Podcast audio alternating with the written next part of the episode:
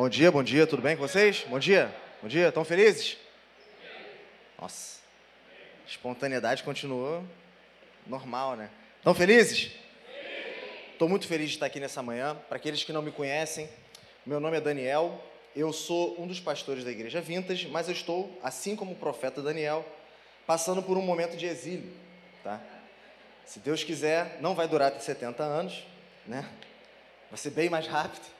E em breve já estarei aqui novamente com essa igreja linda, maravilhosa, que é a igreja do meu coração, adorando Jesus, servindo na missão dele. Tá? E eu estou muito feliz de estar aqui nessa manhã. Estou muito feliz de estar reunido com o povo de Deus, que ama o Senhor, que louva o nome dele. Isso me anima, isso me encoraja, isso revigora as minhas forças. E eu espero que isso aconteça com você aqui também nessa manhã. Espero que você esteja tendo uma experiência incrível de estar aqui nessa manhã. Se alguém que está tá te convidou, se está vindo aqui pela primeira vez, enfim, está vindo aqui primeira vez conhecer a gente, espero que esse dia seja marcante na tua vida, não porque sou eu aqui falando, mas porque nós aqui falamos da palavra de Deus. E a palavra de Deus, ela, ela, ela fala sobre ela mesma. O Evangelho é o poder de Deus para a salvação de todo aquele que nele crê. Tá bom? Então que isso possa acontecer na tua vida também, em o nome de Jesus. Amém? Então, nós estamos aí, apesar de terem tampado aqui o, com a cortina, estamos numa série de sermão no, no livro de Atos. Sim ou não? E a série, o título dela é Avançar, beleza? Eu não vou continuar na série, mas eu queria continuar nesse pensamento, né? Continuar nesse pensamento. E para que a gente possa avançar, nós queremos isso, né? Nós desejamos isso. Essa série, para quem não está acompanhando, ah, vocês têm série de pregações, é isso? Sim, você pode acessar as redes sociais, tudo vai estar lá, o YouTube. E nós estamos caminhando pelo livro de Atos e Deus tem feito coisas maravilhosas aqui. Deus tem falado com o povo dele, Deus tem empoderado, encorajado o povo dele a continuar adiante com a missão dele e tem sido uma bênção aqui para essa igreja e eu tenho certeza que para vários lugares que a gente nem consegue imaginar, tá bom? E vai continuar sendo assim. Só que nessa manhã, com esse pensamento de avançar, eu queria que você lembrasse comigo de uma verdade que quando nós esquecemos dela, a gente tem tudo para tropeçar nesse caminho do avanço da missão de Deus. Que é o quê? Avançar na missão de Deus envolve passar por crises, sofrimentos, dores e dificuldades. Essa é a verdade que muitas vezes o próprio povo de Deus esquece. E aqueles que estão namorando, né, namorando Jesus, namorando o povo de Deus, querendo saber, será que a igreja é o meu lugar ou não?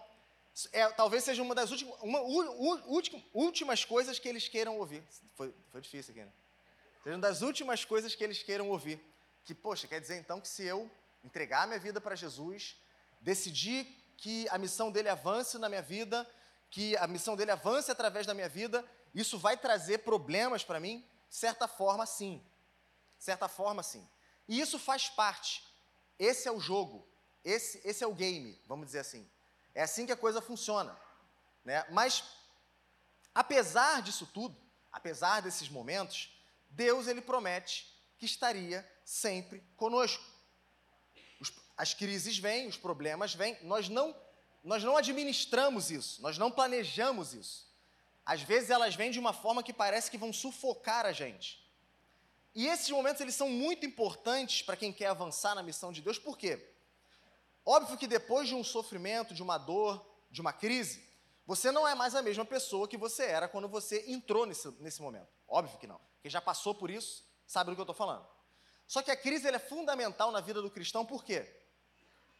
Porque na crise você sabe quem você é. A crise revela quem você é, do que você é feito. Entenderam isso? A crise revela quem você é e que você é feito. E aí a questão que fica é o quê? O que os momentos de crise que eu tenho enfrentado, por decidir integrar, entregar minha vida na missão de Deus, o que eles têm revelado de mim, sobre mim, sobre o meu coração, sobre o que eu sou feito, quem eu sou. O quê? Se a gente não tiver isso muito bem definido, a missão, a, as necessidades da missão, elas vão vindo. Elas não param. Deus não para. Deus está sempre em missão. O povo que se envolve com ele mergulha nessa missão e nesse fluxo junto com ele. Entenderam isso? Nessa caminhada junto com Ele. As demandas vão vindo, os perigos vão vindo, os embates vão vindo. E as pessoas que não entenderam que isso faz parte da caminhada do avanço de Deus, elas vão ficando pelo caminho. Alguns ficam no caminho logo no início, outros ficam no meio. Outros, quando estava chegando. Vocês lembram ali da. Não que Moisés tenha né, sido condenado, não é isso, mas vocês lembram da história de Moisés, sim ou não? Ele chegou a ver a terra prometida, sim ou não? Mas ele entrou nela? Então, nessa caminhada, a crise ela pode vir a qualquer momento. Ela pode ser pessoal. Ela pode ser contra todo um grupo. Ela pode ser contra alguém que você ama. E deixa eu te dizer uma coisa. Existe uma coisa que é muito perigosa na vida. E mais ainda na vida daqueles que decidem viver pela causa de Deus. Qual é a coisa mais perigosa que existe na vida, no mundo? O que, vocês acham? Hã? Quê? É, isso é perigoso. Ir para o inferno é perigoso. Não, mas vamos falar de coisa boa. Vamos falar de TechPix aqui. Tem gente que nem sabe o que é isso. Sabe o que é TechPix, Gabriel? Bah, mentira, cara. Sai daí. Sai. Mete essa para mim. A coisa mais perigosa é amar. Não existe nada mais perigoso que amar alguém. Principalmente para quem decide viver na missão de Deus. Porque o amor te deixa vulnerável.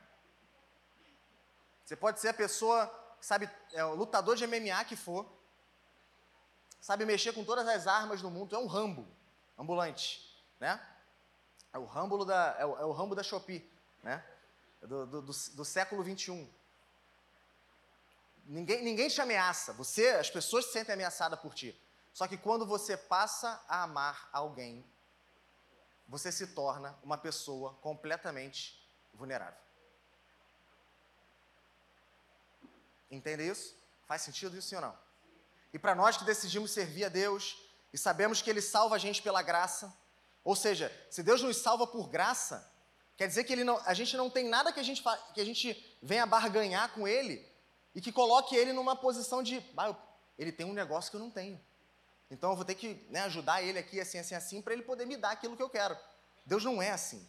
Então, se Deus ele salva pela graça, o que, que Ele não pode pedir de nós? Onde Ele não pode tocar na nossa vida?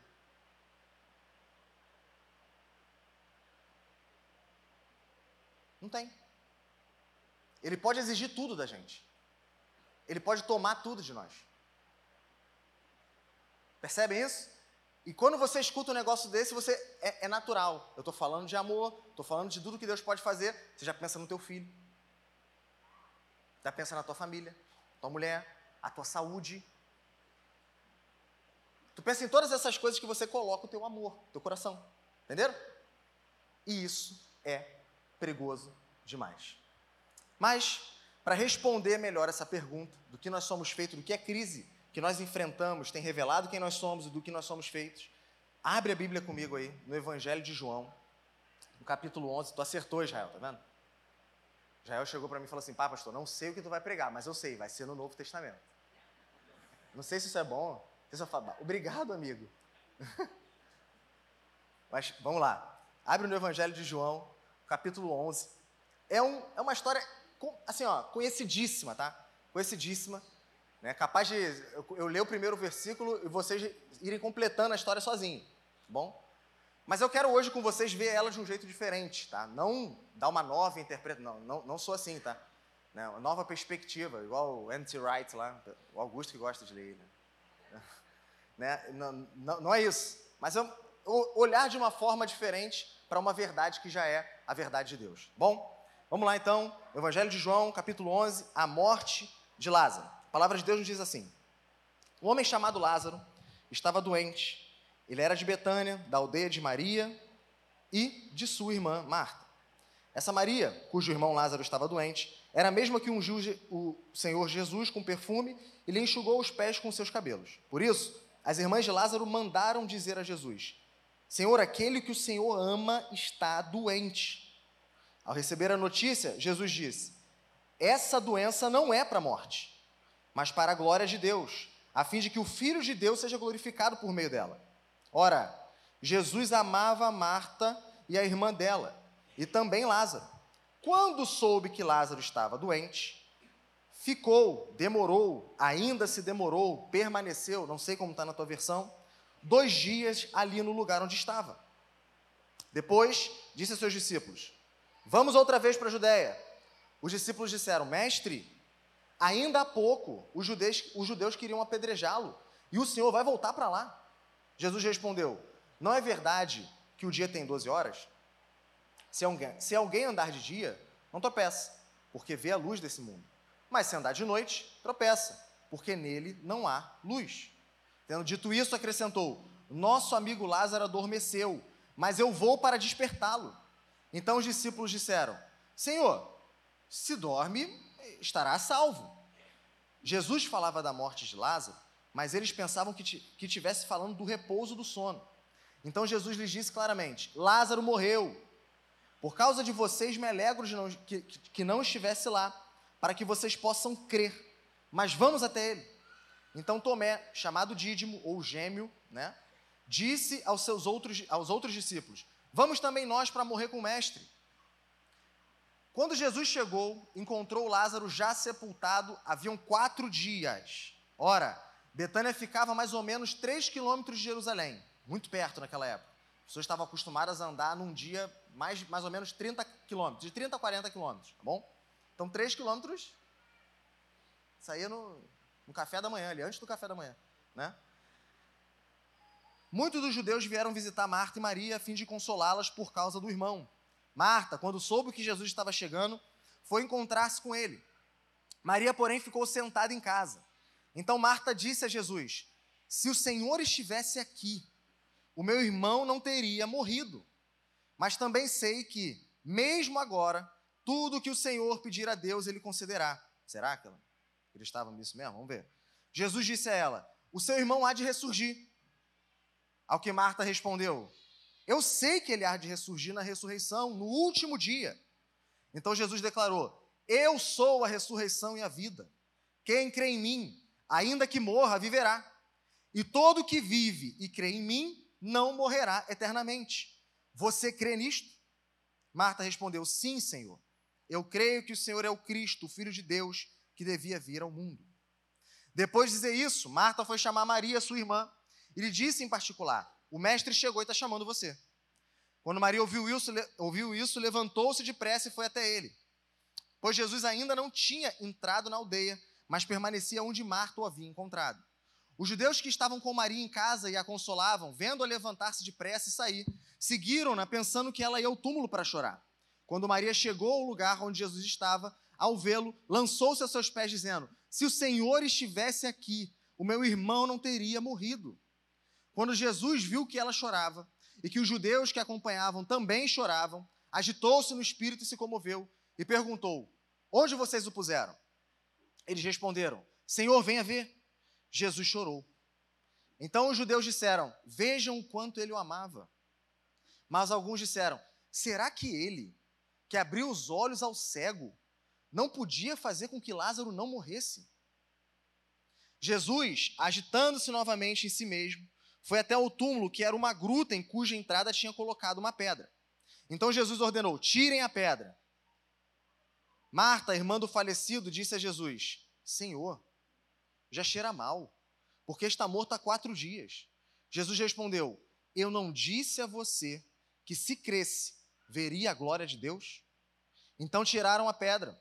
E Jesus, levantando os olhos para o céu, disse: Pai, graças te dou porque me ouviste. Eu sei que sempre me ouves, mas falei isso por causa da multidão presente, para que creiam que tu me enviaste.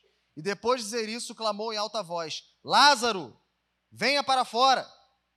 Aquele que tinha morrido saiu, tendo os pés e as mãos amarrados com atadura e o rosto envolto num lenço. Então Jesus lhes ordenou: Desamarrem-no e deixem que ele vá. Muitos dos judeus que tinham vindo visitar Maria, vendo o que Jesus havia feito, creram nele. Outros, porém, foram até os fariseus e lhes contaram o que Jesus havia feito. Então os principais sacerdotes e os fariseus convocaram o sinédrio e disseram: O que estamos fazendo, uma vez que esse homem opera muitos sinais? Se o deixarmos assim, todos crerão nele. Depois virão os romanos e tomarão não só o nosso lugar, mas a própria nação. Mas um deles, Caifás, que era sumo sacerdote naquele ano, advertiu-os dizendo: Vocês não sabem nada, nem entendem o que é melhor para vocês, não entendem que é nem entendem que é melhor para vocês que morra um só homem pelo povo e que não venha a perecer toda a nação? Ora, Caifás não disse isso por conta própria, mas, sendo sumo sacerdote naquele ano, profetizou que Jesus estava para morrer pela nação. E não somente pela nação, mas também para reunir em um só corpo os filhos de Deus que andam dispersos. Desde aquele dia, resolveram matar a Jesus. Vamos só até aqui. Bom, nessa passagem a gente vê uma história bem alucinante, vamos dizer assim, né? É, a maneira de Jesus trabalhar, ela é completamente misteriosa. Mas vamos lá. O que, que a gente vê aqui? Nós somos apresentados então a uma família que a própria Bíblia diz que Jesus amava. Tinha eles como amigos. Nessa família tinham três irmãos: Marta, Maria e Lázaro. Lázaro, o único homem ali na família, ele estava doente. E essa doença é tão grave que chegou, ele, chegou a levar ele à, à morte, a morrer. Definitivamente, esse não era o plano das irmãs dele. Não era isso que elas tinham planejado para a vida delas e nem para a vida do irmão delas. Então, o que acontece? Aquela família está no momento de crise. Não escolhida por eles, mas imposta por Deus. Entendem isso? A adversidade, a aflição bateu na porta daquela casa e entrou. Essas irmãs, então, diante de tudo aquilo que está acontecendo, elas falam: vamos mandar alguém falar com Jesus, talvez ele possa fazer alguma coisa por Lázaro. Elas então chamam lá um mensageiro e falam assim: ó, vai lá falar com Jesus e diz para ele: aquele a quem tu amas está, está, está doente, está quase morrendo. O mensageiro chega, fala com Jesus e Jesus responde a ele com uma resposta meio. Não era bem o que a gente queria ouvir, Jesus. Jesus olha para ele e fala assim: ó, essa doença não é para a morte mas é para a glória do meu nome. Aí esse cara, beleza então, né? Quer dizer que alguma coisa, eu estou aqui, mas alguma coisa está acontecendo lá. Sim, Lázaro tinha morrido.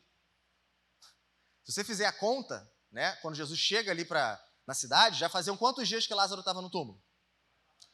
A distância, né, que levava para chegar até a cidade onde, onde, Jesus estava e para Betânia, dava um dia de viagem, se o cara fosse bom, bom de perna sabe? Não parasse para nada e fosse direto.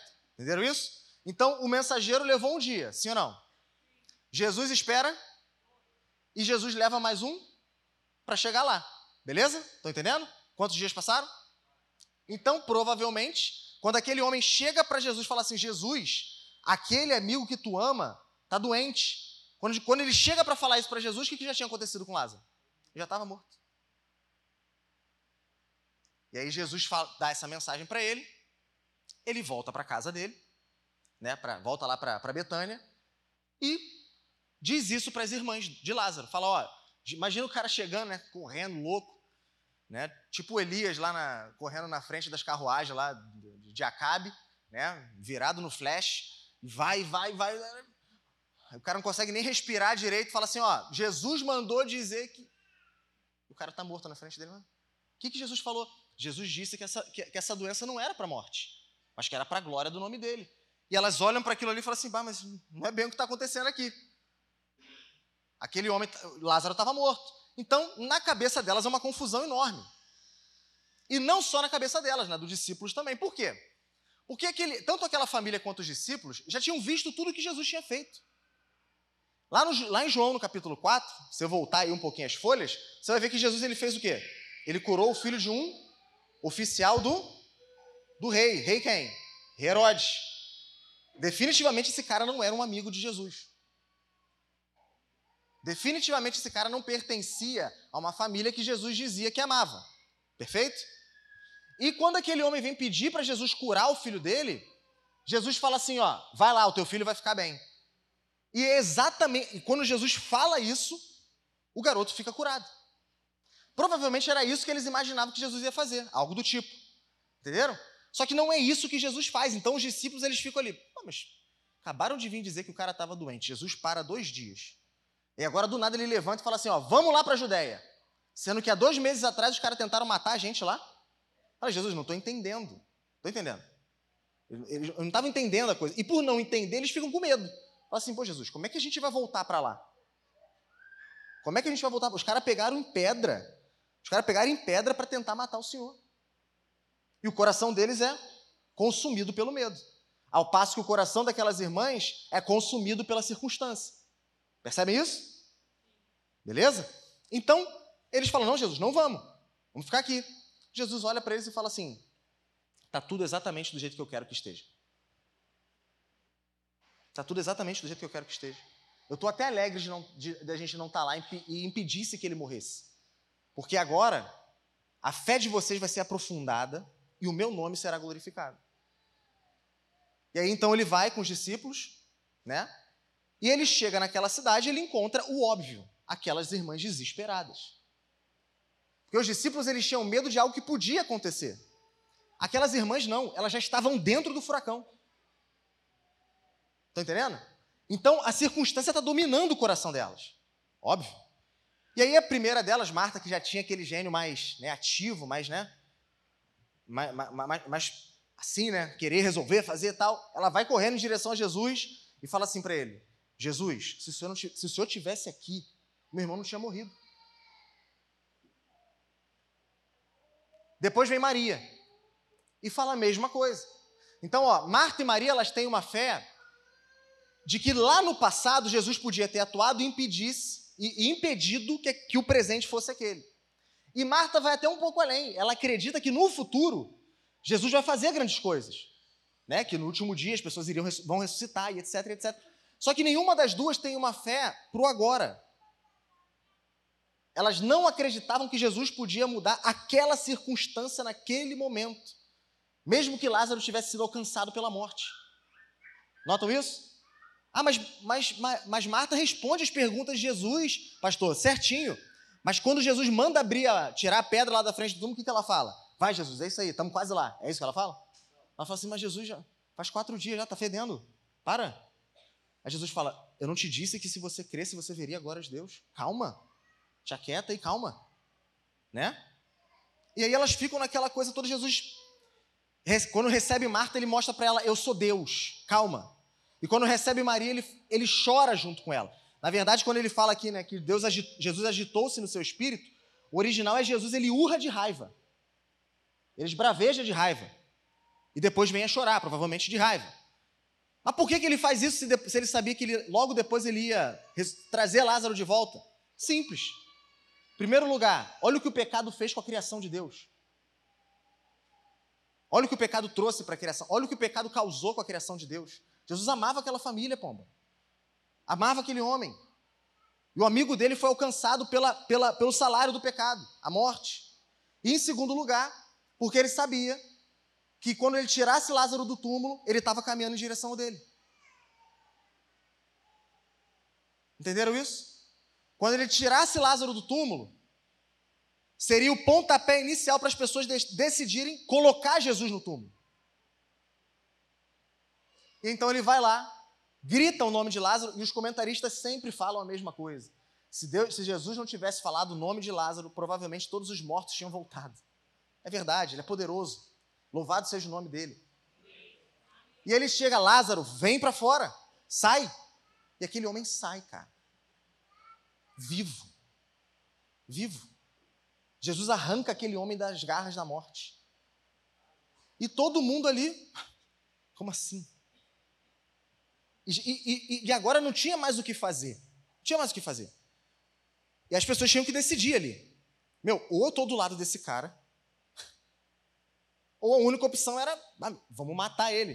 Como durante a semana o Jack me lembrou, que o, que o antigo Caio Fábio né, falava, quando você não pode matar o milagre, você mata quem faz o milagre. Quando você não pode calar o matar a profecia, você mata o profeta. Então as pessoas. É normal, é natural isso. Pô, eles acabaram de ver um morto depois de quatro dias de morte. Ah, mas por que, que quatro dias? Os judeus eles acreditavam que até três dias o espírito da pessoa ficava pairando em volta do túmulo. E qualquer um, da, homem de Deus ali da, da época, poderia orar, Deus ouvir essa oração e essa pessoa voltar à vida. Esse espírito voltar para o corpo. Só que a partir do quarto dia eles acreditavam que o espírito ia embora, ia para o seu lugar. E Jesus chega ali no quarto dia. E ele chega, Lázaro, vem para fora. E Lázaro volta a viver. Então, ou ele é Deus, ou ele é uma ameaça e eu preciso matar ele. Assim os corações se dividem ali. E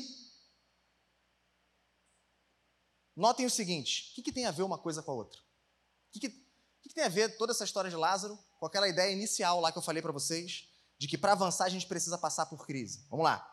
Essa história aconteceu na semana anterior à última semana de vida de Jesus. De vida no corpo aqui humano, tá? Jesus está vivo ainda. Nós cremos nisso, tá, pessoal? Aqueles que, talvez tenha alguém que não é cristão aqui, nós cremos que Jesus ele morreu sim, mas ressuscitou e está vivo. E que vai voltar para buscar a sua igreja. Essa é a fé do povo de Deus. Bom? Então, acontece na semana anterior à última semana de Jesus. Jesus tinha uma missão para cumprir. A missão de Jesus, nessa primeira vinda dele, era sofrer, morrer na cruz pelos nossos pecados. Morrer na cruz pelos pecados daquele que reconheceriam ele como seu único e suficiente Salvador. Nos reconciliar com Deus. Nos trazer de volta para nossa casa. Perdoar os nossos pecados. Transformar, trazer salvação, trazer perdão, trazer justificação para aqueles que viriam a crer nele. E para cumprir essa missão, ele seguia não a agenda do homem, ele seguia a agenda de Deus. A Bíblia vai dizer que os líderes religiosos recebem essa notícia e então decidem matar Jesus. Ou seja, a morte de Lázaro foi um acontecimento, uma crise, uma dor, uma dificuldade que Deus, desde a eternidade, incluiu no seu plano eterno e infalível de salvação. Deus determinou desde a eternidade que esse homem morreria, que, essa, que a crise chegaria dentro desta casa, porque é assim que Deus lida com seus amigos, tá? Mais para frente a gente fala sobre isso de novo.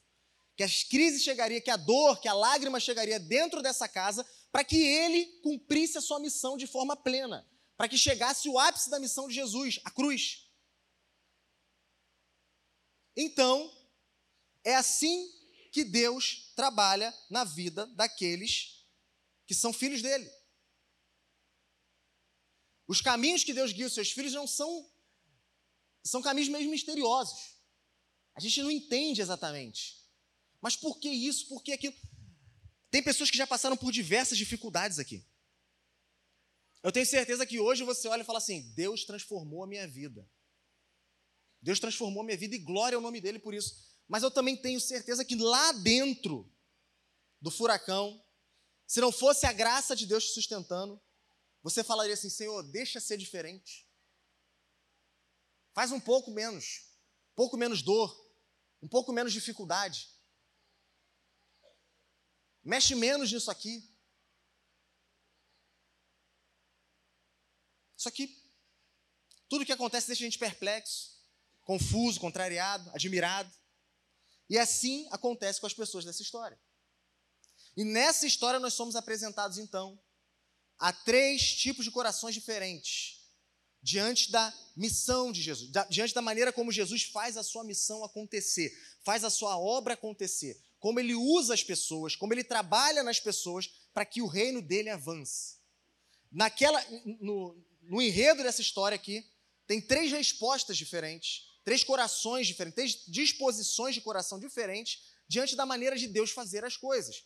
Que realmente o homem não consegue, às vezes, cara, mas como pode isso? O primeiro, o primeiro tipo de coração é o coração dos discípulos. O coração que é dominado pelo medo. Passa para mim, por favor. Valeu. O, cora, o coração dominado pelo medo. Vamos lá. Os discípulos eles ficam espantados com a proposta de Jesus. E eles deixam o medo gritar mais alto. Isso é fato. Só que quem eram os discípulos? Vamos rebobinar a fita aí. Os discípulos são aqueles homens, não todos eles, mas ali o, o, o núcleo, o núcleo, base, são aqueles homens que estavam com Jesus desde o início da sua caminhada. Esses homens viram Jesus fazendo coisas poderosíssimas. Eles viram Jesus mostrando seu poder contra um, a favor de um homem que nasceu cego. Beleza? Eles viram Jesus curando um cego de nascença. Eles viram Jesus vencendo sobre os demônios, expulsando castas de demônios que dominavam sobre a vida de uma pessoa há anos. Eles viram Jesus só de tocar, sem falar nada, no menino que estava morto, trazer ele de volta à vida. Eles viram o favor de Jesus até por aqueles que o povo tinha dado as costas. Jesus cura o oficial de um, o filho de um oficial do rei à distância. Provavelmente no caminho dessa caminhada de onde Jesus estava até Betânia, Jesus cura o cego de Jericó e Jesus salva Zaqueu. Eles tinham visto tudo aquilo. Eles viram Jesus acalmando uma tempestade. Deus, Jesus dizendo para o tempo assim, ó, para, acalma. E o vento e o mar obedecendo ele. É óbvio que tu imagina o quê? Bom, quando Jesus. Para onde Jesus chamasse esses loucos, eles iam. Sim ou não? É o que faria sentido, sim ou não? Só que não é isso que acontece. Não é isso que acontece. O que acontece é que o medo bate na porta do coração deles e eles deixam o medo entrar. E esse medo tenta sufocar a fé deles, sufocar a confiança deles em Jesus. E olha para a nossa vida. Quanta graça de Deus não tem no, no decorrer da tua história. Olha quantas vezes Deus demonstrou a graça dele na tua vida, na, tua, na, na história da tua vida. Você sabe que se não fosse pela graça de Deus, muitos não estariam aqui. Não, todos, nenhum de nós estaria aqui. Mas você sabe que para alguns aqui isso significa algo mais profundo e especial. Se não fosse é, é graça sobre a nossa vida tinha tudo para não estar prostrada diante de Deus. Nós tínhamos tudo para não estarmos agora imbuídos com a missão de Deus. Nós tínhamos tudo para não ter entregar os nossos planos a Deus, querer que os planos dele se cumpram na nossa vida, se emocionar, dar glórias a ele quando ele cumpre a missão dele na nossa vida e através dela. A gente é tudo para isso. Vocês sabem do que eu estou falando? Quanto já sofreu que muitas pessoas, por muito menos, largavam de mão a fé? E Jesus te manteve firme. Quantas pessoas que experimentaram talvez coisas até mais, vamos dizer assim, tá? Porque cada, cada dor, cada sofrimento é o seu, é particular. Mas coisas que humanamente falando pareciam ser mais simples e deram as costas para Jesus. E você passou por coisa muito mais difícil e Jesus te sustentou. Ele colocou todas as aflições, o turbilhão da tua vida debaixo dos pés dele.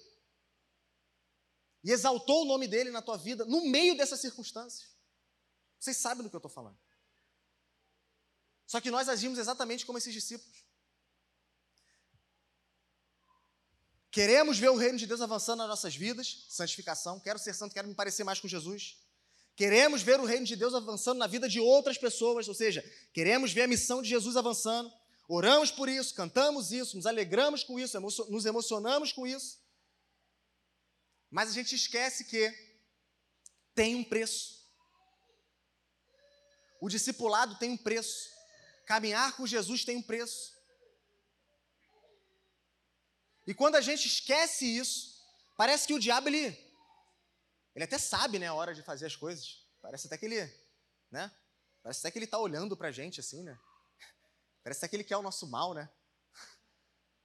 Ele, quando ele vê que isso está acontecendo, ele, ele bate na porta do teu coração com o espírito do medo para tentar sucumbir, para tentar sufocar, para tentar enterrar a tua confiança em Deus. E você, já, você que já viu tantas coisas, começa a duvidar agora. E aí você tem medo do que pode acontecer. Você tem medo de, mas se eu der esse passo, o que, que vai acontecer lá na frente? As coisas não aconteceram ainda. Mas você vive refém do medo de algo que não aconteceu e, na maioria das vezes, não vai acontecer. E aí, por isso, você deixa de dar aquele passo. No momento que esquecemos que essas crises, essas aflições, elas são quando, a gente esquece de olhar para elas na ótica da soberania de Deus, o espírito do medo começa a vencer nos nossos corações. Como assim na ótica da soberania de Deus? Entendendo que cada uma dessas coisas foi Deus que colocou no teu caminho para moldar você, te deixar mais parecido com Jesus, te deixar menos sedento por as coisas desse mundo e dependente delas. E isso aqui é muito importante. Deixa eu abrir um parêntese aqui. Isso é um projeto de Deus extremamente importante para aqueles que querem viver a missão dele. O teu coração não pode bater como o coração daqueles que não amam a Deus, não vivem para Jesus. Não pode ser assim. E o que eu estou querendo dizer com isso? Nós precisamos olhar para dentro de nós e pensar assim: caramba, o que, que faz o meu coração se alegrar? O que, que faz o meu coração se entristecer? Quais são as expectativas do meu coração? Se quando você botar tudo isso num papel e você vê que o que, te, o que mais te entristece são as mesmas coisas que entristecem as pessoas que não têm uma promessa de uma vida eterna, vindoura e plena com o Senhor. Que o que te alegra não é a mesma coisa que. É, é, é diferente das pessoas que têm essa promessa, ou seja, é igual aqueles que não confiam, que não têm essa esperança. Que as suas, se você perceber que as suas grandes expectativas são as mesmas expectativas daqueles que não amam a Jesus, que não mergulharam de cabeça na missão de Jesus, tem algo errado. Nós não podemos, meus irmãos, de maneira nenhuma, ficar confortáveis com isso. Nós não, não pode, aquilo que alegra a gente é só as coisas desse mundo. São só as coisas daqui, são só as conquistas daqui, são só as garantias daqui. O que entristece a gente são só as coisas, perder as coisas daqui, não ter as coisas aqui. As nossas expectativas é o que daqui nós iremos conquistar, é o que daqui nós vamos alcançar, é o daqui, é o que daqui nós vamos ter. Não dá para ser assim. Não dá para ser assim. Se formos assim, nós vamos funcionar de acordo com a agenda do mundo e da cultura. E quem funciona de acordo com a agenda do mundo e da cultura não caminha de acordo com a agenda de Deus. E se você não caminha a, de acordo com a agenda de Deus, você não vai, você não serve para a missão. Você não tem utilidade. Se eu funciono assim, eu não tenho utilidade. Vocês entenderam isso? Então, Jesus, quando nós olhamos para essas crises com a ótica da soberania de Deus, nós entendemos que é Ele trabalhando em nós, nos municiando, nos armando, nos capacitando, tirando o nosso coração das coisas desse mundo. E até, até também dizendo assim: ó, vocês estão no caminho certo, continua. É Ele fazendo tudo isso em nós, para que o nosso coração não ceda ao espírito do medo. E é isso que Ele faz. O espírito do medo te sufoca, paralisa, confunde, te manda para um mundo para um tempo, para uma realidade, para um futuro, onde qualquer coisa ou pessoa senta no trono do teu coração, menos Jesus. Uma realidade onde qualquer coisa ou pessoa tem muito mais poder e capacidade do que Jesus. É isso que o medo faz com a gente. Entende, entende aqui uma coisa, vamos fechar esse pensamento. Se você é filho de Deus, tudo que Deus fizer contigo é para o teu bem. É para te deixar mais semelhante a Jesus e para fazer com que, por meio de ti, ele receba a glória que é devida a ele. Só que perceba uma coisa: tudo o que Deus usar para abençoar a vida dos filhos dele, o diabo vai querer usar para destruir a vida desses filhos dele. É exatamente assim. Deus está colocando, Deus trouxe uma dificuldade na sua vida. Isso é para te moldar. Isso é para te deixar mais forte e capaz, uma fé mais profunda e verdadeira nele, para poder aguentar a próxima exigência, o próximo passo da missão. E o diabo vem usar isso para fazer o quê? Enterrar a tua fé. Vai ser sempre assim. Vai ser sempre desse jeito. O objetivo do diabo com medo é o quê? É você é, é nos convencer de que existe algo ou alguém mais poderoso do que Jesus. que a cultura fala mais alto que Jesus. Não, não, eu não posso. Como que eu vou me entregar para Jesus assim, pastor? O que vão falar de mim? O que vão pensar de mim? Eu estou vindo. Eu tô, você, não, você não tem ideia de onde eu estou vindo. Eu estou vindo lá do, do fundo do poço de um. do batuque. É que o senhor não conhece a minha história. Meu irmão, não importa a opinião dos outros, daqueles que viveram contigo na época que você era um inimigo de Deus. Todo, o teu pecado passado que cometeram contra você e que você cometeu, ficou cravado com Jesus na cruz. O teu passado é Cristo. O teu passado é Cristo. Se você entregou a vida para Jesus, o teu passado é Cristo. E acabou isso. Ah, mas eles vão me acusar. Nenhuma acusação há contra aqueles que estão em Cristo Jesus. Porque é Deus quem te justifica.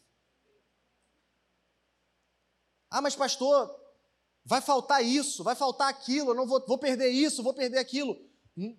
Meu irmão, entenda uma coisa. Essas coisas talvez nunca aconteçam. E você vai deixar de dar o passo que Deus está mandando você dar. Pelo temor daquilo que pode acontecer. Se você faz isso, quer dizer então, quer dizer então, que existe alguém muito mais poderoso do que Jesus para você.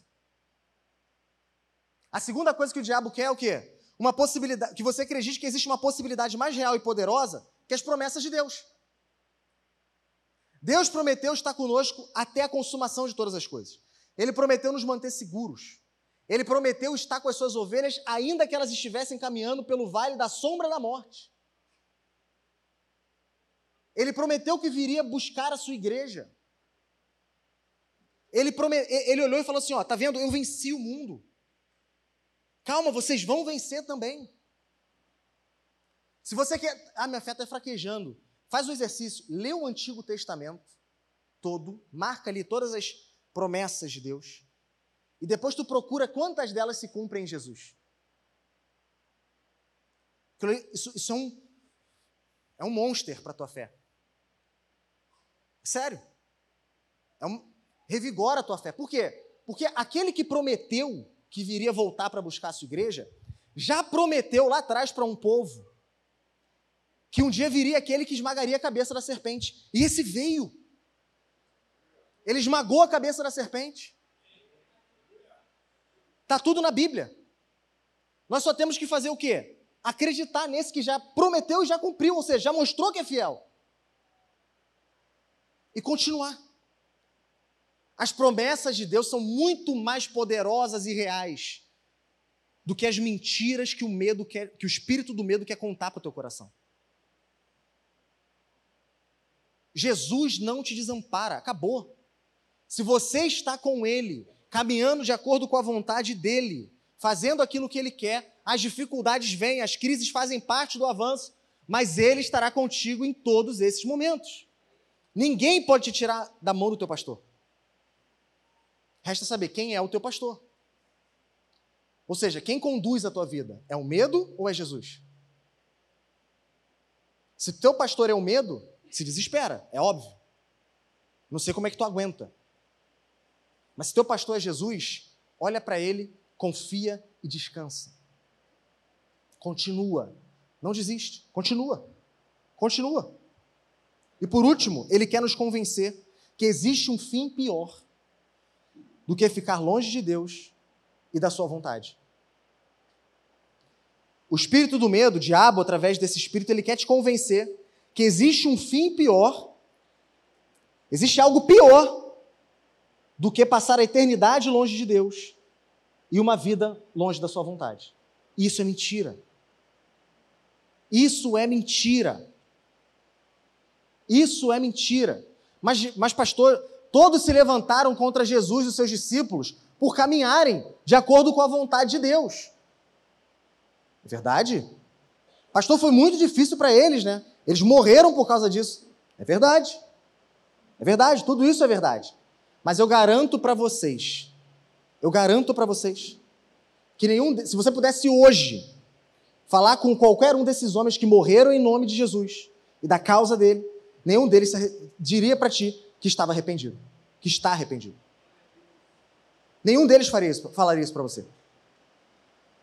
Nenhum deles. faria tudo de novo. Provavelmente era isso que você iria escutar.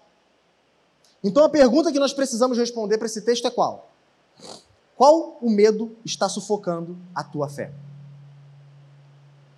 Deus já mostrou a vontade dele para a tua vida. Deus já mostrou por onde ele quer que você caminhe. Por onde ele quer que você vá. Qual é o teu papel na missão dele? Ele já te mostrou tudo isso, te revelou tudo isso. Só que você sabe, ninguém aqui é, é idiota, né? Você sabe que para chegar lá, algumas coisas vão custar hoje, agora. E quando e você começa a calcular, será que vale a pena? E o medo vai te consumindo enquanto você vai calculando isso. E aí você já tem um chamado de Deus, tem um caminho de Deus, tem uma instrução de Deus, que é clara, só que pelo medo do que pode acontecer em você ser obediente a isso, você está dando um passo atrás e não um passo à frente. Percebem isso? Agora, qual o medo está possuindo o teu coração? E ao invés de você usar as circunstâncias que já, as crises que já estão acontecendo ou que virão acontecer, para te aproximar de Deus, você está usando elas contra Deus. Anota isso no papel. Qual é o grande medo que me impede de mergulhar de cabeça? De fazer aquelas orações meio perigosas, né, que ninguém mais faz.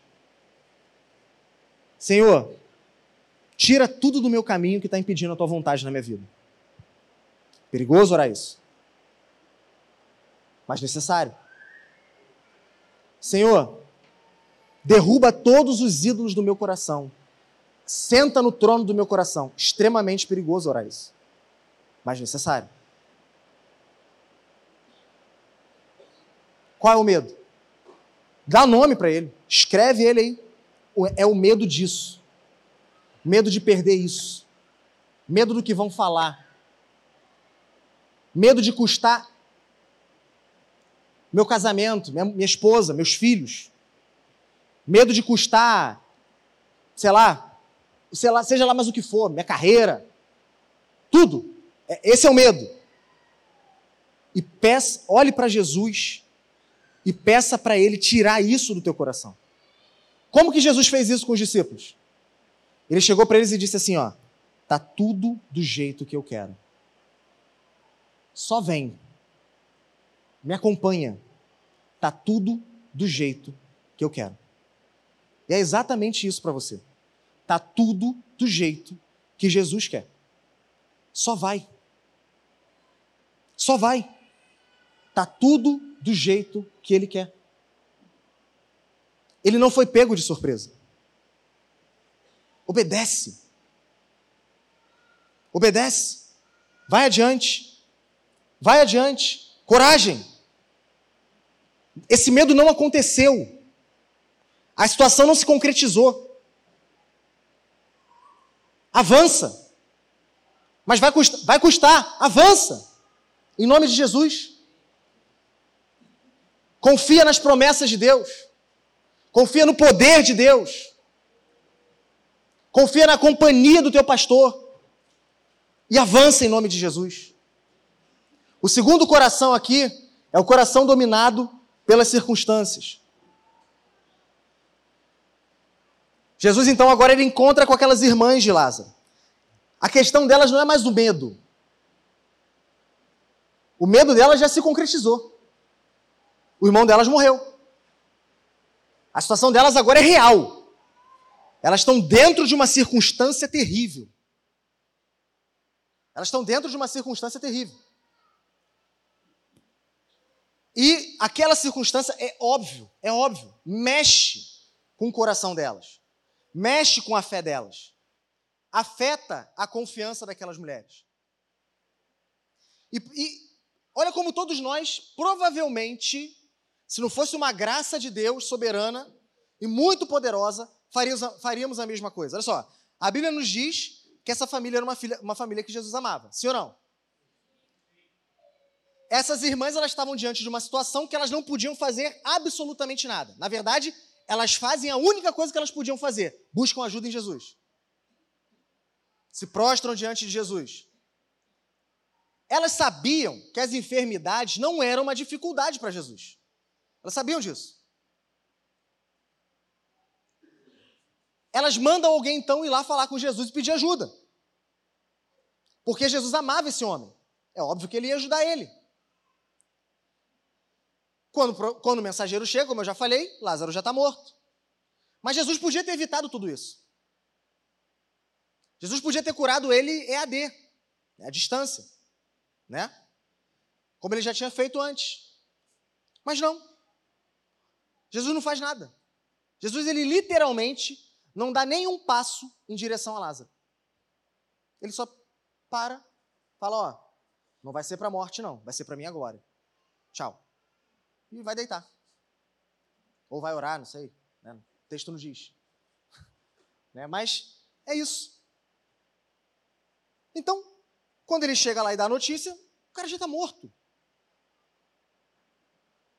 Olha a cabeça dessas mulheres. É óbvio que, caramba, pela primeira vez algo saiu do controle de Cristo. E foi justamente com meu irmão. Foi justamente na minha vez. E isso que ocorre com essa família, gente, acontece muito, muito na vida daqueles que seguem a Jesus. São quando, diversas e diversas vezes, os que são filhos de Deus são conduzidos por situações que parecem não ter motivo e nenhum propósito. São levados por caminhos que nunca escolheriam. Se Deus te desse ali uma questão múltipla escolha, você não escolheria essa resposta. Não era isso que você escolheria. E experimentam sentimentos, angústias, dores, que muitos que não servem a Jesus não experimentam, não passam por isso. E essas dores parecem ser, até, em alguns momentos, insuportáveis. É o preço, é assim que Deus age com seus amigos. É assim que Deus faz com seus amigos. Olha a história de Jó. Qual o motivo? Qual o motivo? Tem algum corajoso para levantar e falar: o motivo foi esse? Tem alguém? Qual o motivo? Nenhum. Não, nenhum não. Tinha motivo. Obviamente. Só que, aos olhos dos homens, qual o motivo de estar acontecendo isso? Foi tão problemático isso que até aqueles amigos de Jó que os caras. Tu vê que os caras conheciam, cara, as coisas. Só que eles estão usando a teologia para uma coisa ruim, um objetivo ruim, né? Para mostrar para Jó falar assim: Jó, catuca aí que tu vai encontrar alguma coisa. Tem, não é possível, Deus não faz esse tipo de coisa. Mas não. Mas não. Deus pegou um amigo dele e falou assim: Eu vou mostrar como é que eu trabalho. É assim que eu faço as coisas. E quem pode me aconselhar a fazer diferente? Onde estavam todos vocês quando eu estava lançando o firmamento, limitando as águas, criando todas as coisas? Onde vocês estavam? Desenhando, né, como o pastor João de Souza ensinou para a gente, né? desenhando a história da minha obra, da minha, do meu plano de salvação nas estrelas. Onde vocês estavam? Quem me aconselhou a fazer tal coisa desse jeito e, e outra coisa assim? Quem? Para quem, quem eu posso pedir conselho?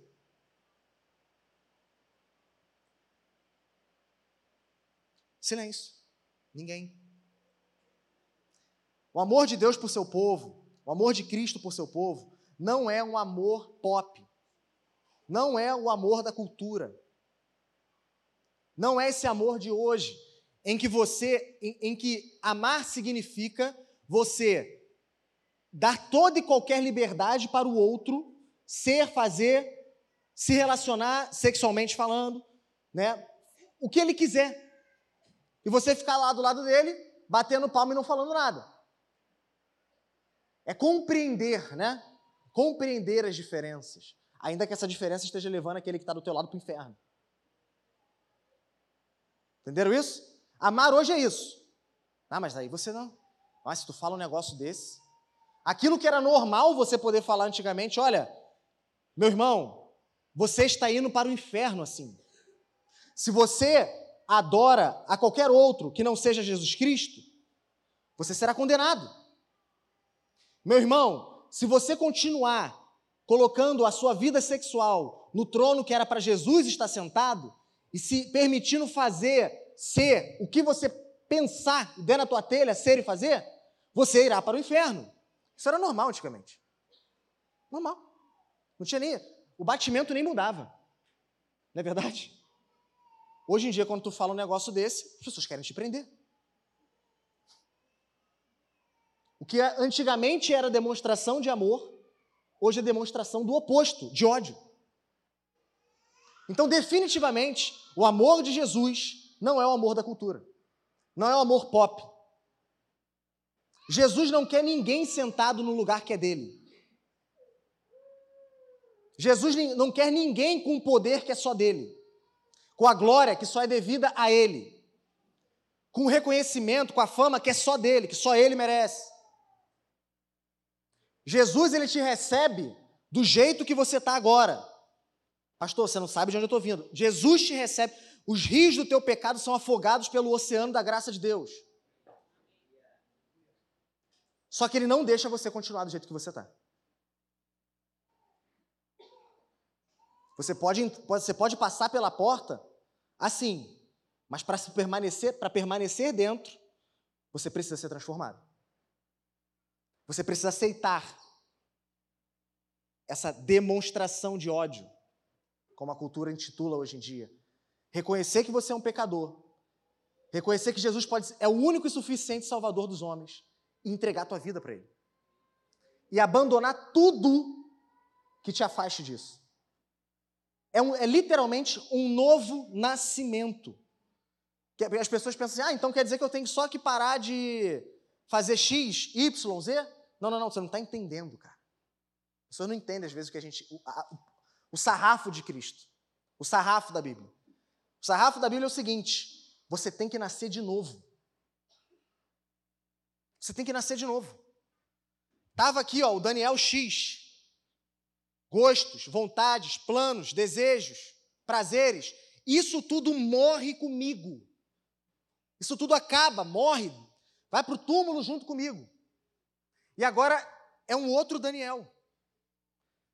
E as pessoas olham e falam assim: cara, parece que você é outra pessoa. Isso mesmo, eu nasci de novo. Agora eu tenho uma nova natureza que é alimentada, sustentada por Deus. O Espírito Santo de Deus sustenta, mantém essa natureza dentro de mim e vai chegar um dia onde ela será plena. Vai chegar o dia onde ela será plena, não terá mais pecado. Não haverá mais poréns. As marcas que, as missões, que a missão deixou em nós, essas marcas elas vão ser lembranças de que tudo valeu a pena. Qual é a grande diferença? Alguém pode perguntar, mas está falando tudo isso, qual é a grande diferença não de eu servir Jesus e servir a outra? Eu vou sofrer igual? A grande diferença é que nós sabemos que um dia isso vai terminar. Quem não serve Jesus, a dor que tu prova nessa vida não chega nem perto do que vai ser a dor da tua eternidade. A dor mais terrível que alguém que não serve a Cristo pode experimentar nessa vida é muito, infinitamente leve. Muito, muito mais infinitamente leve do que a dor de passar a eternidade no inferno.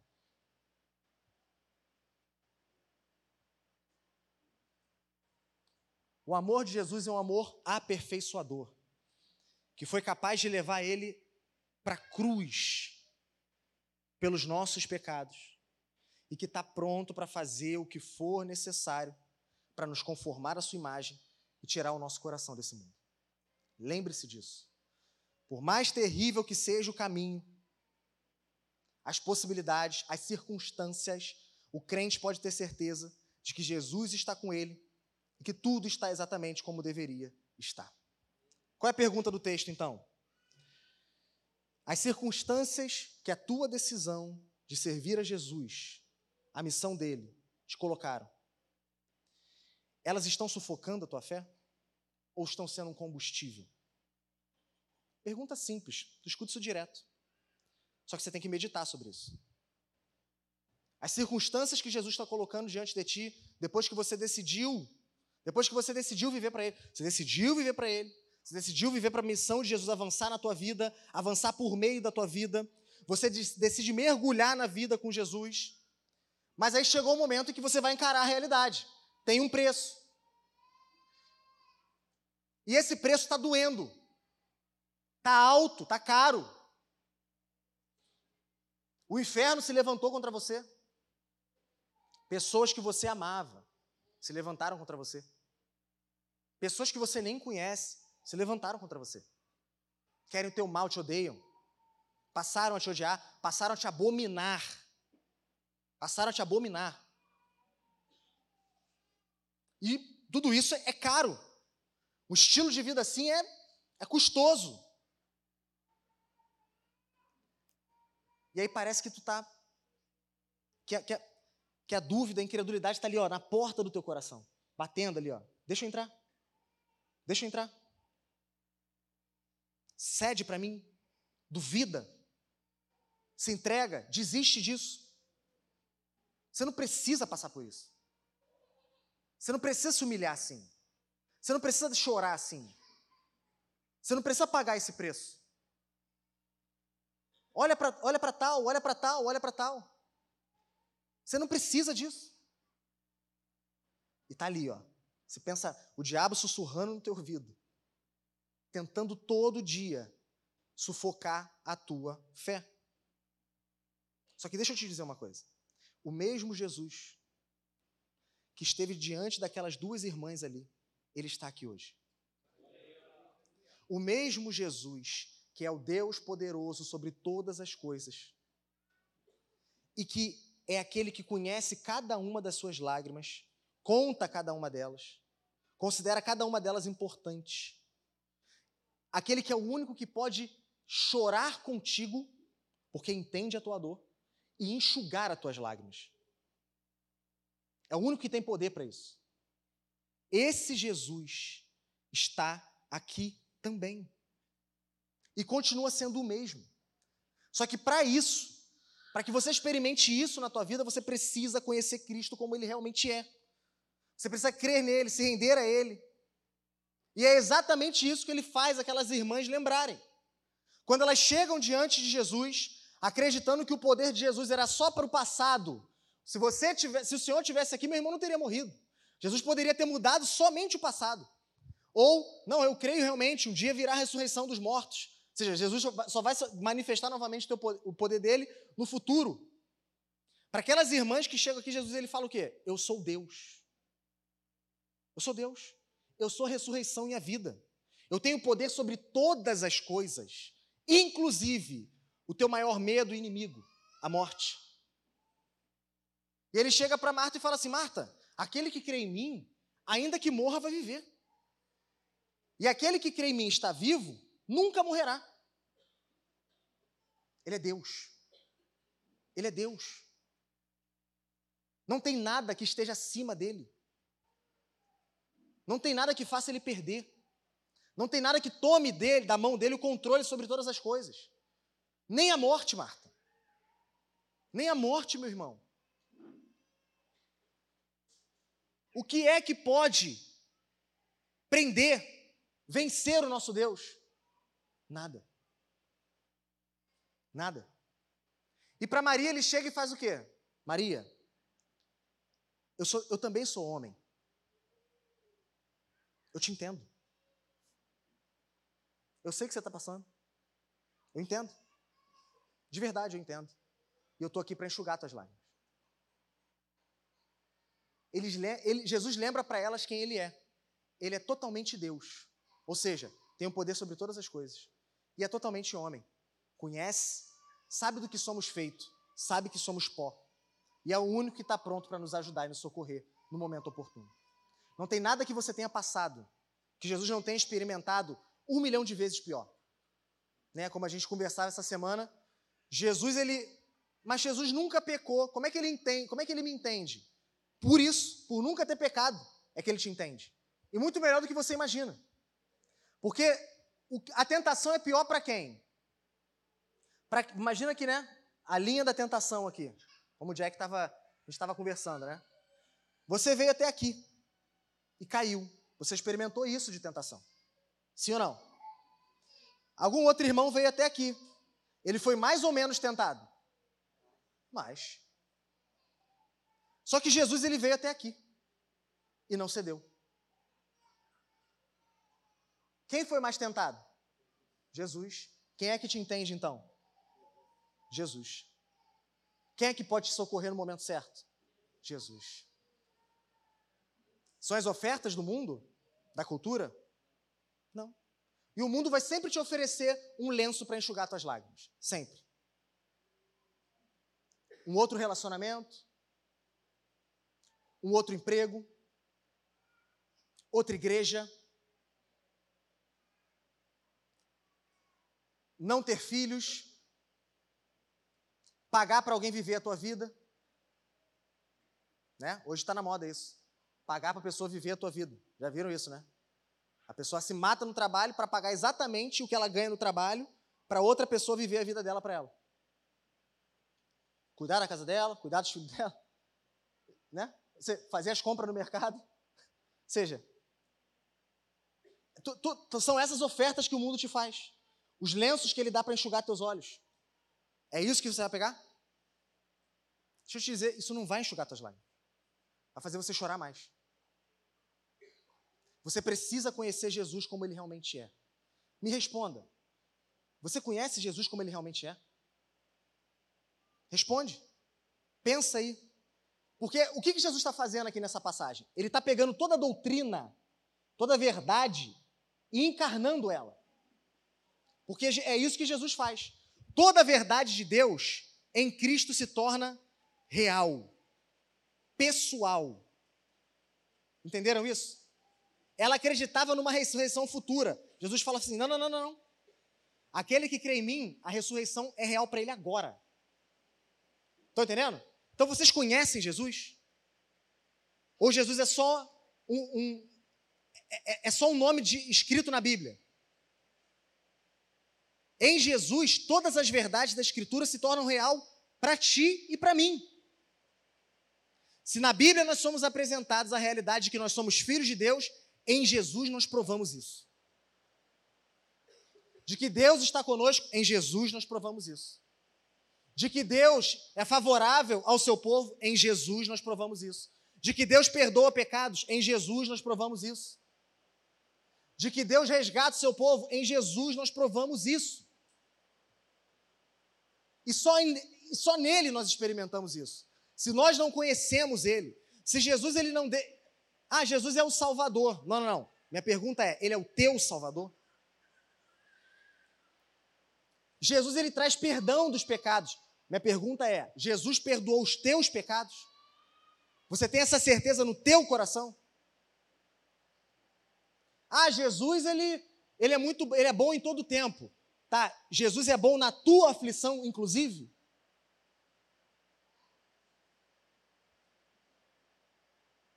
Jesus é real para você, meu irmão. Você experimenta, você conhece Jesus? Ou para você eu estou falando de um estranho? O que tu sabe a respeito de Jesus é ouvindo do relacionamento de outros com Ele. Mas e você com Ele? Se você não tiver um relacionamento vivo e pessoal com Cristo, você pode ir até um ponto na missão junto com o povo dele, mas no momento em que essas crises que acontecem, é inevitável, chegarem, você ficará pelo caminho. Só é possível suportar as circunstâncias e continuar avançando com uma verdadeira visão, com uma visão real de quem Jesus é. Por que, que vocês acham que os discípulos conseguiam morrer por ele? Por quê? A última visão que eles tiveram de Jesus foi ele fechado dentro de, uma, de um túmulo. Eles conseguiam dar vida por Jesus, eles conseguiam ter aquela coragem. E o Jack já falou isso aqui na série. Porque eles viram Jesus ressuscitado diante deles. A ressurreição dos mortos não era mais uma doutrina lá de trás para eles era real. Eles tinham visto aquele homem morto. E alguns dias depois eles estavam tocando nele. conversando com ele. Ninguém para esses homens. É impossível tu parar ele, parar eles. Por quê? Porque se Jesus prometeu, ó, o que aconteceu comigo vai acontecer com vocês. Eles vão falar assim: é verdade então que ainda que me matem, eu vou continuar vivo. Então é óbvio. O que, que é a morte então agora? Nada. Mas, mas, mas, pastor, eu não consigo ver Jesus. Ele está no céu. Ele só vai voltar. Eu só vou vê-lo quando ele voltar para buscar a sua igreja. Mas você pode experimentar Jesus da mesma forma que aqueles homens experimentaram, através do Espírito Santo. A realidade de quem Cristo é pode ser tão forte e inquebrantável no teu coração que vai gerar em você essa mesma coragem, essa mesma ousadia, essa mesma confiança, essa mesma disposição diante do medo, diante das circunstâncias, assim como fez com aqueles homens. O que você precisa? Pede. Pede. Clama. Clama. Ora. Suplica. É uma promessa do nosso Deus que se nós nos achegarmos a Ele, Ele se achegará a nós. Então por que, que você não, não arrasoa com Deus, não entra em debate com Ele, usando a própria palavra dele fala: Senhor, o Senhor me prometeu que se eu me achegar a Ti, o Senhor se achega a mim. É isso que eu quero agora. É, é nessa porta que eu vou bater, eu vou bater, eu vou bater, até o Senhor abrir. E existir aqui dentro do meu peito essa mesma coragem, essa mesma disposição, essa mesma capacidade de enfrentar as circunstâncias adversas e continuar caminhando e continuar avançando para a glória do teu nome. Pede isso.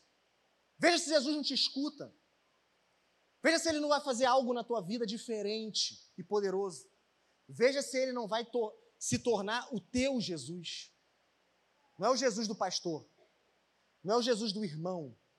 É o teu Jesus. O teu amigo o teu Senhor, o teu Salvador.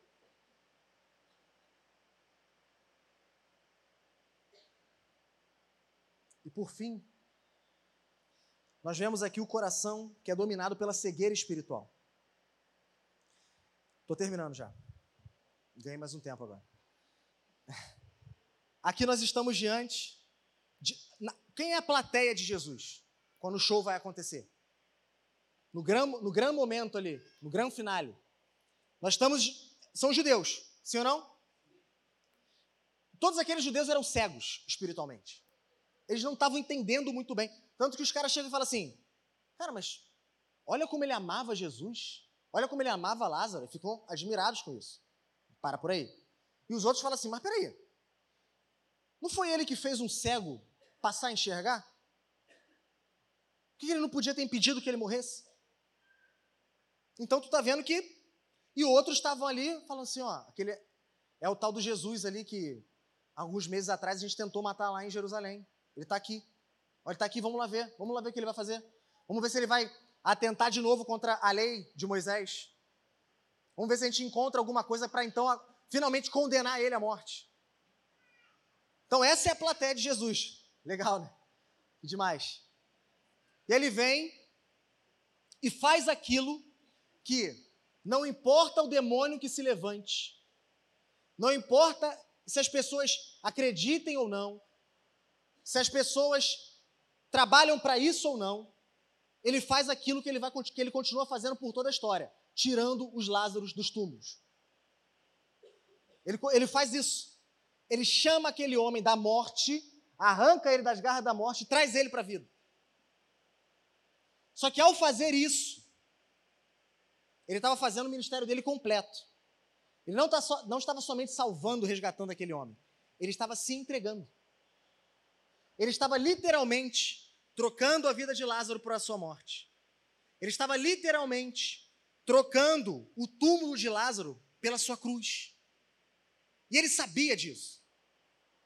Ele sabia disso. Ele faz de propósito. Ele faz porque ele queria. Nada, nem isso está fora do plano de Deus. Ele faz porque livremente ele se entregava. Ele entregava a vida dele ninguém podia te tomá-la dele. Ele que tinha que entregar. E é exatamente isso que ele faz conosco. Ele troca a, o nosso pecado pela justiça dele. Ele troca a nossa antiga vida por uma nova vida. Ele troca a nossa história marcada pelo pecado por uma história marcada pela justiça dele, pelo perdão dele, pela reconciliação dele, pela transformação que ele traz para nós. De maneira que agora, quando Deus olha para nós, ele não vê mais o nosso pecado, ele vê Cristo. E ali aconteceu isso também. Dentro desse tipo de coração existem dois outros. O pregador gosta de fazer essas coisas, né? Três pontos, quatro pontos, cinco, dez pontos. 95 teses, né? Imagina, o pessoal reclama de 3, 4 pontos aqui. Imagina Lutero, cara. 95 teses. Ah, tá louco. Dentro desse tipo de, de coração existiam dois ali. Aqueles que viram o que Jesus fez e entenderam: eu tenho que entregar minha vida para Ele. E saíram dali sendo amigos de Deus. E o outro, que viram aquilo que Jesus fez e falaram assim: nós precisamos matar ele. Ele é uma ameaça. Você que está aqui me ouvindo, que não, não serve a Jesus ainda, você tem que tomar essa decisão. Quem é você para falar isso, pastor? Ninguém, é a Bíblia que está falando. Deus te trouxe aqui por um propósito. Você ouvir a verdade dele. E a verdade dele exige uma resposta sua e minha. Você não pode sair daqui pensando que nada aconteceu. Porque aconteceu. Não por causa de mim, mas porque a palavra de Deus foi pregada. Então você tem que tomar uma decisão. Quem você vai ser? Você vai sair daqui hoje como um amigo de Deus? Ou você vai sair daqui hoje exatamente como essas pessoas, como inimigo de Deus? Ah, mas eu não quero matar Jesus, nem tem como. Não, não, não, você não está entendendo. Todos aqueles que não nasceram de novo são inimigos de Deus. Ponto. Todos aqueles que não têm Jesus como seu único, de novo, único e suficiente Salvador, são inimigos de Deus. Ponto.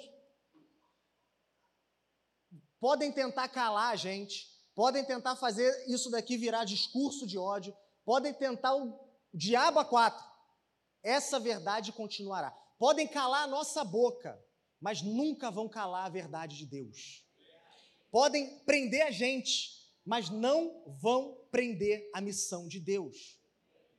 Uma vez eu vi um testemunho de um pastor boliviano que ficou paraplégico porque ele foi atacado por aqueles que eram alvo da missão dele. Então, entrevistando ele, literalmente preso numa maca, peruano, perdão, peruano. Preso numa maca e a maca na diagonal. E ele preso em cintos, porque ele era paraple, é, tetraplégico. Ele só realmente conseguia mexer em muito pouco o pescoço e falava. E as pessoas perguntaram assim para ele: Mas, pastor, depois que tudo isso aconteceu com o Senhor, a coisa ficou mais limitada, né? A, a missão de Jesus, ele falou assim: Não, não, não. Eu posso estar deitado numa cama e preso, mas Jesus não está. E aquilo era verdade, porque aquele homem alcançou vidas e muitas vidas lá no Peru. E é assim com a gente também. Somente em Jesus, somente se você for filho de Deus, é que a sua esperança no mundo vindouro pode ser real e inabalável. Agora, se Deus não é o teu amigo, pode ter certeza, se não é o Deus da Escritura, da Bíblia Sagrada, se não é esse Deus, você está caminhando a cada suspiro, a cada piscar de olhos, para mais perto do inferno.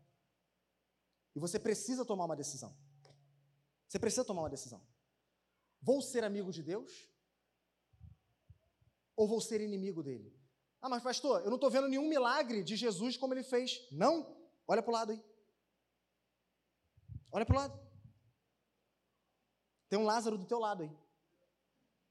Tem alguém do teu lado que estava morto e que Jesus chamou de volta para a vida. Tem um Lázaro aí do teu lado agora. Você precisa de mais do que isso? Então olha para o outro lado. Tem um outro Lázaro do teu, do outro, teu outro lado também. que Deus tirou de dentro da, do, da tumba da morte e trouxe para a vida dele. Se renda, Jesus. Aquelas pessoas viram ele tirando um homem da morte e decidiram matá-lo. Se isso não é coisa do diabo, eu não sei de quem pode ser. Não seja um inimigo de Deus.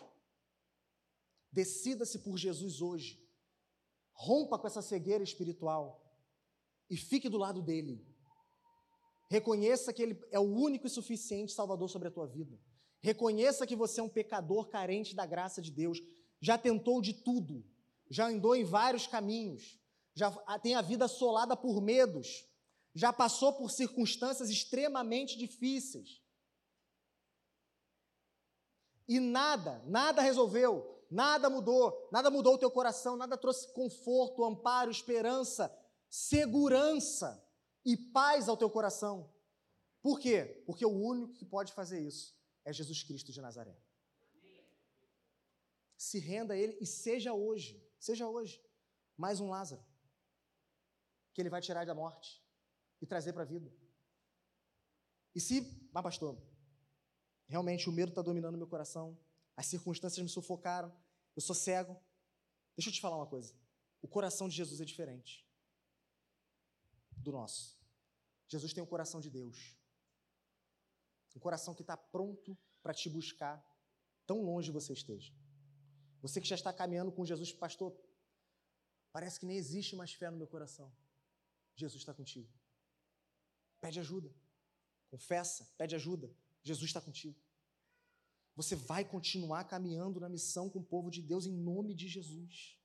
Esse medo não é real. Isso não é real, isso não aconteceu ainda. Não deixa isso te parar. Essa circunstância não precisa ser o final das coisas. Não precisa. Você pode continuar caminhando mesmo em meio a tudo isso. Jesus, o mesmo Jesus que esteve com essa família, está contigo hoje. Então se levanta, meu irmão. Se levanta, meu irmão. Se levanta de joelho. Se coloca diante de Deus e pede, Senhor, se achega a mim, se achega a mim, se achega a mim e me levanta, dissipa todo medo, vem com teu amor e lança fora todo medo, vem com teu amor e me faz crer com uma fé maior do que as circunstâncias e continuar avançando, avançando, avançando e avançando. Eu não estou te prometendo que Jesus ele vai fazer o desfecho da história ser diferente, não é isso. Estou falando, o game é esse. A coisa funciona assim. Nem sempre vai ser do jeito que queremos, mas vai ser sempre do jeito que Deus quer. E esse é o melhor jeito. O coração de Jesus é o coração de Deus. Está pronto para te levantar e está pronto para te salvar. Se renda a Ele nessa manhã. Amém? Além de todas essas perguntas que eu fiz né, no texto, nós vamos responder o sermão de três outras formas. Quais são? Em primeiro lugar, nós vamos louvar a Deus. Esse Deus que, que nos resgatou, que nos tirou da, da tumba, que, que com o amor dele lança fora todo o medo que paira ao redor dos nossos corações, que com o poder dele nos faz ser capazes de suportar circunstâncias terríveis e continuar avançando, continuar indo adiante com a missão dele.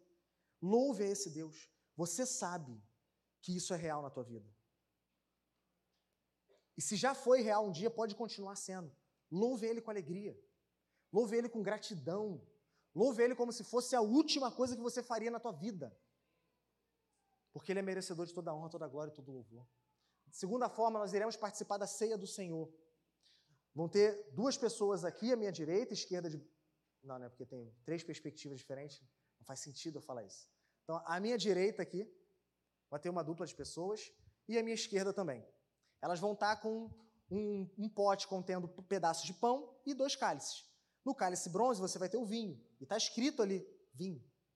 Legal, né? E no dourado está escrito suco. Você vai pegar um pedaço de pão, molhar em um dos cálices, né? E tomar e comer para a glória de Deus. Venham crendo que a ceia é um meio de graça.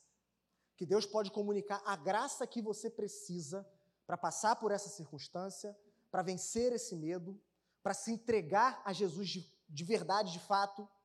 A graça que você está necessitando nesse momento da tua vida que está vivendo, ela pode ser comunicada a você ao tomar e comer de Cristo. Você pode ser curado. Você pode ser, liber... você pode ser de uma vez por todas liberto de pecados que estão assolando a tua vida. Coisas poderosas podem acontecer aqui porque Cristo está comunicando graça. Venham crendo nisso, venham agradecendo pelo sacrifício dele por cada um de nós na cruz. Peça perdão pelos teus pecados. E em nome de Jesus, tome, coma do Senhor Jesus Cristo. Também quem participa da ceia? Aqueles que já se decidiram entregar a sua vida a Jesus. Aqueles que decidiram, Jesus é meu único e suficiente Salvador, e servem a Ele numa igreja, esses participam da ceia do Senhor. Ah, pastor, quero entregar minha vida para Jesus agora. Procura alguém, conversa com essa pessoa. Depois que você tiver uma conversa com ela, fizer a oração do pecador. Brincadeira, tá? Brincadeira. Você pode vir tomar e comer de Jesus. Brincadeira não, é legal. Fiz isso várias vezes, é maneiro pra caramba. Quem já fez isso? Levanta a mão coragem. Ah, quem não fez, quer dizer que tu não está fazendo a missão de Jesus. brincadeira. É, não é brincadeira, não. É, então, e última forma, é, nós vamos adorar a Deus, presta atenção nisso, louvar a Deus com os nossos dízimos e ofertas. O dízimo e oferta também é uma adoração, é um louvor. Louvar não é só aquilo que você faz cantando, não, é a tua vida. Então, seja generoso. Seja generoso. Nós estamos, se Deus quiser, Deus abriu uma porta para nós. Né? E para o Banrisul também, né? Mas Deus abriu uma porta para nós. E provavelmente nós vamos nos mudar. Ah, já foi? Quando saiu da caixinha de fotos foi maior isso aqui. E tinha menos gente. E nós vamos nos mudar. Mas mas tudo isso custa dinheiro. Tudo isso custa talento, tempo. Vamos precisar de gente com, imbuída em servir na, na mudança. Vamos precisar de gente generosa, porque vamos chegar lá, a gente vai ter que preparar aquele prédio e preparar esse para preparar para entregar e aquele prédio para começar ali a igreja. E é, um, é sensacional. Sensacional. Quem puder visitar lá, ver como é que é, vá. Vocês vão ficar felizes da vida. Tá bom? Mas tudo isso exige generosidade do povo de Deus. O dinheiro que Deus precisa para a missão dele, ele já nos deu. Está dentro do nosso bolso. Converta o teu bolso a Deus também. O teu bolso te faz ter muitos medos. Não ceda a esses medos. Seja generoso. Em nome de Jesus. A missão, você também se envolve na missão assim. E isso é fundamental. Talvez você não é aquele que vai descer no fundo do poço, encarar os principados e potestades face a face. Mas talvez você seja aquele que vai segurar a corda. E é importante também. Entenderam isso? Então, seja. Como é que eu sei que eu estou sendo generoso? Quando dói. Se você dá o que sobra, você está sendo conveniente. Isso não é dar com alegria. Quando você é generoso, mostra alegria. Por quê? Porque está dando algo que vai doer, vai faltar. E mesmo assim tu está ali, ó. Jesus me salvou e deu a vida dele. O que é isso aqui perto da vida de Jesus? Amém? Ah, tá vendo? Falou de Jesus, agora está pedindo dinheiro. Gente, esse é o mundo real, tá? Isso aqui custa dinheiro. Esse microfone custa dinheiro. A cadeira que tu está sentado para reclamar do que eu estou falando custa dinheiro. A luz que está iluminando a gente custa dinheiro. Tudo isso, tudo na nossa vida é assim. E tudo na nossa vida também é assim. Aquilo que a gente ama, a gente investe. Se é verdade o que tu está falando, também é verdade o que eu estou falando. Sim ou não? Amém? Vamos ficar de pé, vamos orar? Senhor Deus, Pai, bendito seja o nome do Senhor, porque o Senhor não deixa nós sermos guiados pelos nossos corações que são duros, limitados e enganosos. Obrigado, Pai, porque um dia assim como o Senhor fez com este homem, o Senhor fez com as nossas vidas também. O Senhor nos chamou da morte para a tua luz, para a tua vida. Bendito seja o nome do Senhor. Que em nome de Jesus, hoje possam haver mais Lázaros aqui nesta manhã. E ao longo dessa semana também, capacita o teu povo a vencer os medos, a suportar as circunstâncias e continuar avançando na tua missão no poder do Espírito Santo de Deus. Que o mesmo Espírito Santo de Deus, que capacitou e, habitou, e, e capacitou e habitou em Cristo, e tem sustentado a tua igreja ao longo dos séculos, possa habitar nas nossas vidas nesta semana e coisas poderosas aconteçam. Vidas se rendam a ti, sejam tiradas das garras da morte e sejam trazidas para a vida eterna do Senhor. Cuida dos nossos corações, Pai. Não deixa o medo enterrar a nossa fé. Não deixa as circunstâncias sufocar a nossa confiança em Ti. E, por favor, ilumina os nossos olhos para ver a Tua beleza, a Tua graça, o Teu poder, a fidelidade das Tuas promessas e continuar caminhando de acordo com o Teu querer, a Tua vontade, para a glória e para o louvor do Teu santo nome, para o avanço da Tua missão e para o bem do Teu povo. Em o nome de Jesus, esta é a nossa oração, Senhor. Amém.